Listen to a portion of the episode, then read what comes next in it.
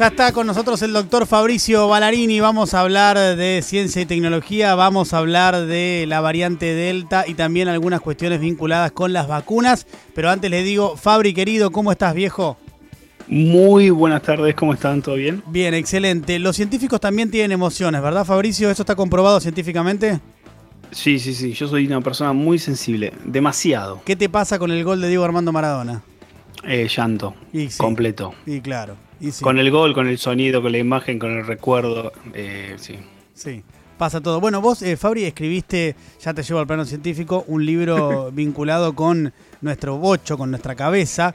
Em, ¿Hay un lugar específico donde nos toca eso, donde nos toca una, una emoción como un gol de Diego? Sí, hay una cosa que es re linda pensar sobre la memoria, que tiene que ver con que los recuerdos los vamos transformando todo el tiempo. O sea, es, es muy eh, muy lógico pensarlo, pero el recuerdo que tenemos, por ejemplo, el del Diego, el que tengamos, digamos, eh, lo fuimos condimentando, lo mejoramos, le cambiamos cosas, le agregamos personas, y cada vez que alguien le mete un condimento, vos lo metés sin darte cuenta. Entonces el recuerdo que tenemos hoy está contaminado eh, o lleno de otras cosas. Entonces ahí, cuando uno se acuerda de si es pequeño, a dónde estaba, probablemente no sea así, sea distinto. Pero bueno, lo transformamos también que claro, no importa, o sea, lo reviviste tantas veces, te lo contaron tantas veces. Yo de hecho creo, no me acuerdo nada, eh, pero me lo contó tanto mi viejo que me lo imagino, o sea, me imagino algo que no me vi. Yo capaz que estaba haciendo otra cosa, ni vi el partido, pero mi viejo me lo contó tantas veces que eh, voy a ese recuerdo. Así que sí, es lindo saber que la memoria se va modificando todo el tiempo. Hay eh, una frase del indio que dice, recuerdos que mienten un poco, siempre fue así, que en definitiva es lo mismo que acaba de decir vos de la ciencia. Fabri, ¿eh? desde el arte se cruzan siempre. Eh, el, libro de, el libro de Fabri que quiero recomendar, que ya publicó hace cuánto, dos, tres años, ¿no, Rec? ¿Hace cuánto no, lo publicaste? creo que es una bocha, eh, no sé si cinco. ¿Cinco ya? Sí, hace un montón. Pero bien. Para mí el tiempo no pasa. Por favor, bueno, Rec se llama el libro de, de Fabri, que es súper interesante, así que aprovecho para recomendarlo. Em, vamos a hablar de la variante Delta. Arranquemos por ahí. Mm, me parece que hay una preocupación lógica pero me gustaría que expliquemos bien de qué se trata para no alarmar por demás, Fabri. Exacto, vamos a llevar cierta información y combatir la desinformación con datos crudos y reales. Sí. Eh, el coronavirus, el tipo de coronavirus este es un coronavirus que va a mutar, ¿sí? Eso ya lo sabemos, así que que mute es normal. Dentro de esas mutaciones puede generar mutaciones que no le haga nada al virus, o sea, que sea siempre igual, que genere el mismo contagio, o mutaciones que favorezcan la propagación. Bueno, esas mutaciones son las que se hacen más famosas porque son las que se propagan mucho más. Ahí tenemos las mutaciones de cierto interés, donde aparecieron la de Inglaterra, la de Manaos. Y bueno, hace unos meses apareció la, mutación o la variante Delta que se puede propagar mucho más rápido. ¿sí? Y esa es la gran noticia. No es que sea más letal, sino que como puede contagiar a muchas más personas, probablemente existan mucho más muertos. O sea, si mm. contagia más personas, hay más muertos. Pero no es que significa que el virus por sí solo mata a mucha más gente que, antes, o sea, en cantidad de letalidad, sino que es mucho más peligroso. En ese sentido, las alarmas se encendieron hace bastantes semanas, eh, sobre todo en el, Reino, en el Reino Unido, donde se vio que en, pocas semanas se propagó muy pero muy rápido. Hoy se cree que el 90% de todas las variantes que recorren el Reino Unido son esta, esta variante Delta y eso generó una alarma a nivel mundial donde ya está representada en varios países. Acá en Argentina se encontraron algunos casos, no se, no se vio circulación comunitaria, pero bueno, es una alarma a tener en cuenta. ¿Por qué? ¿Por qué? Y acá dos, puntos. Dale. Primero porque es más transmisible, ¿sí? ¿Qué significa que es más transmisible? Y ese es el gran dato que tenemos que tener en la cabeza. Es que si antes vos te cuidabas con ciertos, con el cuidado que vos tengas, o sea, te ponías determinado barbijo, más o menos tenías distancia social, intentabas cruzarte con la gente en espacios abiertos, o sea, tenías ciertos cuidados. Bueno, a partir de ahora, si esta variante Delta se vuelve dominante en todo el mundo, esos cuidados los tenemos que mejorar. O sea, tenemos que aumentar esos cuidados. Porque antes el virus necesitaba cierta carga viral para meterte en tu cuerpo y dar la enfermedad. Este, esta variante con menos carga viral te puede generar la enfermedad. Y eso es lo que se está viendo. O sea, es más transmisible, mucho más transmisible. Se cree que el 40%, Pero hay algunos datos en los últimos días de algunas, algunos ejemplos en Australia que encendieron las alarmas en todo el mundo. Eh, que bueno, hay que tomarlo con pinzas porque tampoco sabemos si realmente eh, lo que se vio es un caso excepcional o algo, eh, algo que es algo más común. ¿Qué? ¿Y en Australia qué, se determinó? ¿Se hizo un estudio con respecto a el caso cero de la variante Delta? Así es, lo que analizaron en Australia es que hubo dos focos de, esta, de esta, variante, eh, dos contagios, y gracias a cámaras de seguridad y al estudio de las secuencias de estos virus pudieron determinar quién fue la primera persona ¿sí? y en qué momento contagió al resto de las personas, a ese ah, grupo de seis personas. O sea, hicieron como algo muy de detective, eh, porque tienen pocos casos y porque tienen mucha inversión y deben tener cámaras. Y porque son Australia. Claro.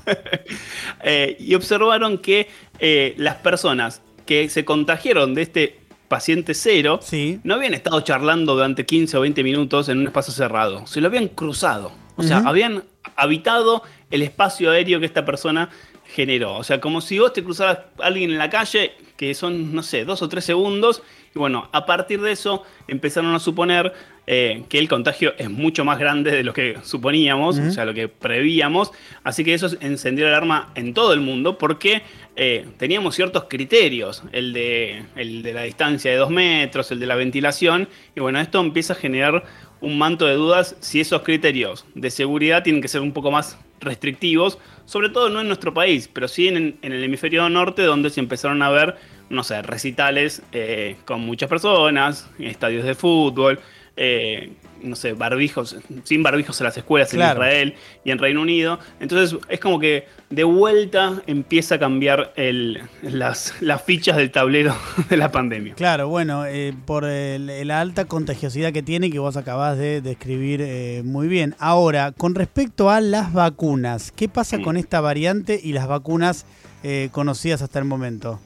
Eso es, eso es bueno, o sea, tenemos la mala, que la contábamos un poco la, la, semana pasada, y la buena es que los estudios que hay por ahora con las vacunas que están disponibles sin haber cambiado la fórmula, las mismas vacunas, esas vacunas funcionan, o sea, siguen teniendo respuesta. Quizás no la respuesta de mega efectividad que teníamos con la variante original, que en algunos casos llevan al 95, 96%, que era una locura. Digamos, no existen otras, otras vacunas en el mundo, en otra enfermedad que tengan esa, esa efectividad. Pero bueno, estas vacunas siguen funcionando en, en menor efectividad. Pero por ahora, las, vacunas que se probaron, que son las de Pfizer y las de AstraZeneca, y en combinación de esas dos, dan, eh, dan cierta inmunidad grande, digamos. por lo cual pensamos que el resto de las vacunas son parecidas. Esas dos van a ir a funcionar. O sea, es muy raro que no funcione si una vacuna funciona. Claro, bueno, o sea que ahí eh, una, una buena noticia, ¿no? Eh, a lo sumo, por la poca información científica disponible, dado que la variante es muy nueva, lo que determina es que baja un poquitito la, eficiencia de la vacuna, pero sirve contundentemente para eh, eh, esta variante también para la Delta. Ahora, eh, Fabri, yo recuerdo hace un tiempo que vos nos hablaste de las vacunas de ARN y entiendo que esas vacunas, que tienen una tecnología novedosa y superior, a las otras vacunas que desconozco cuál es su tecnología, pero esta sé que es mejor por lo que vos contaste, son justamente más más maleables, ¿no? Más fáciles de modificar para la aparición de nuevas variantes, ¿no? Y las vacunas eh, RNA, el RNA es un mensajero que genera la célula, que es una, es como si fuese una carta rápida que saca la fábrica celular para mandar información al resto del cuerpo y dirigirle que haga una determinada señal, una determinada producción. Es como si fuese un telegrama. ¿sí? Entonces, si le podemos meter telegramas externos a nuestra célula, le podríamos dar órdenes de hacer distintas cosas sin que pasen por la máquina productora general y sin tocar nuestro libro sagrado que es el genoma. Así que estas, estas vacunas son novedosas, es la, lo que se cree la, la revolución farmacológica. En el día de hoy eh, pasó a fase 2 una prueba eh, de vacunas RNA en melanoma, en un cáncer de piel muy, muy grave, eh, por lo cual se cree que pueden utilizarse en otras eh, patologías que no sean infecciosas. Así que es un gran descubrimiento y tienen la propiedad, dado que tienen este mensajero, este telegrama, ¿sí? que se pueden cambiar muy rápido y se pueden producir muy rápido. O sea, se fabrican muy rápido.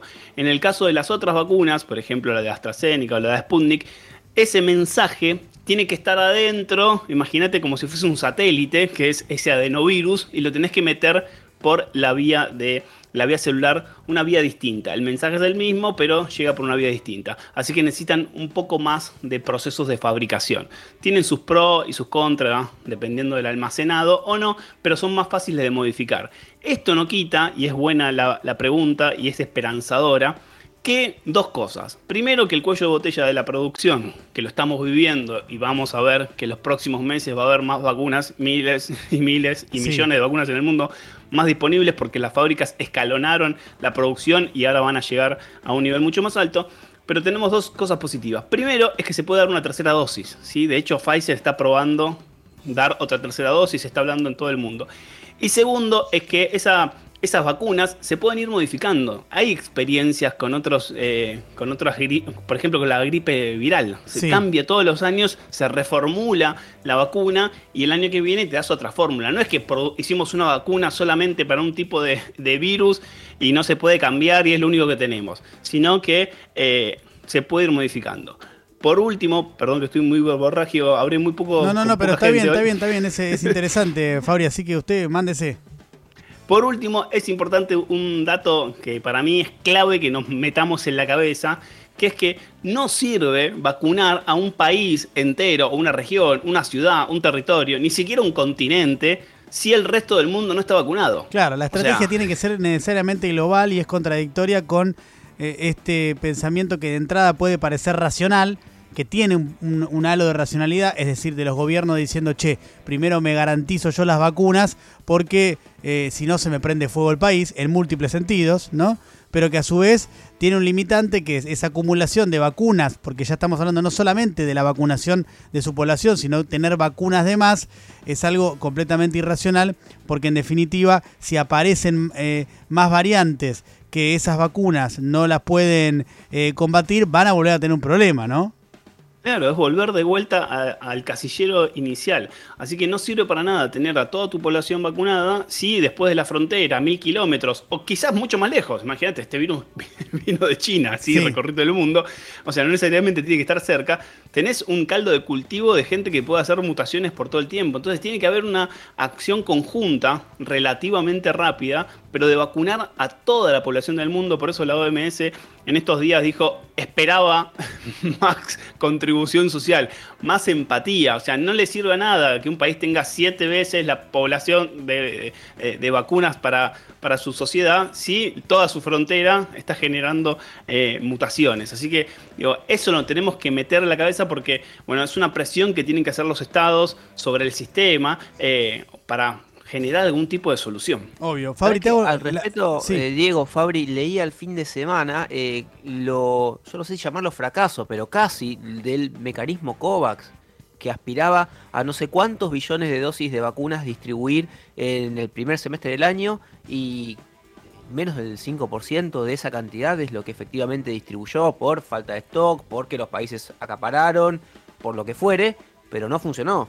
No. No, no funcionó y es muy difícil mm, meterle en la cabeza a los países que la contribución es un beneficio para su sociedad. O sea, ningún país vive aislado. Eh, piensen que eh, la variante Delta es la exposición de la situación. Una persona de la India con esa mutación llega a Inglaterra y ahora semanas más tarde, el 90% de la, de la variante está representada, la variante está representada en el 90% de los casos. Por lo cual, okay, es nadie se salva solo posta. O sea, necesitamos no la sociedad, a todo el mundo en la misma. Ahora, Fabri, te hago la última, eh, breve, para entender. Eh, en la Argentina estamos eh, en un momento en el cual se está avanzando muchísimo con el plan de vacunación luego de muchos problemas de los primeros cuatro meses. Bueno, ahora sí, ha tomado un ritmo realmente muy importante el plan de vacunación. Esta semana, de hecho, se esperan en total el arribo de, entre las que llegaron y las que van a llegar de cerca de 5 millones de vacunas, según dijo el jefe de gabinete, Santiago Cafiero. Ahora, la gran mayoría están eh, aplicadas en eh, una sola dosis. ¿Qué pasa? con las personas, en su gran mayoría, que tienen una dosis y que no sabe cuándo le van a dar la segunda dosis para completar el ciclo. Bien, dos cosas. Eh, hablamos de la variante Delta, todo lo que los resultados que tenemos de la variante Delta tienen que ver con las dos dosis. Por eso todo el mundo está con la idea de hay que aplicar las dos dosis porque da mayor seguridad. Así que eso es un punto importante.